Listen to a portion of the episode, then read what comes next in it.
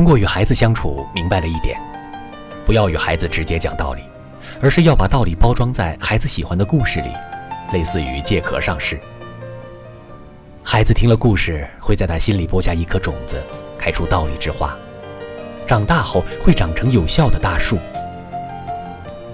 上帝的儿子耶稣基督把天国与信心包装在易懂有趣的故事与比喻里，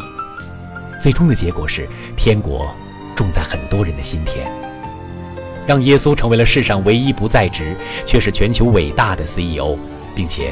持续在影响世界。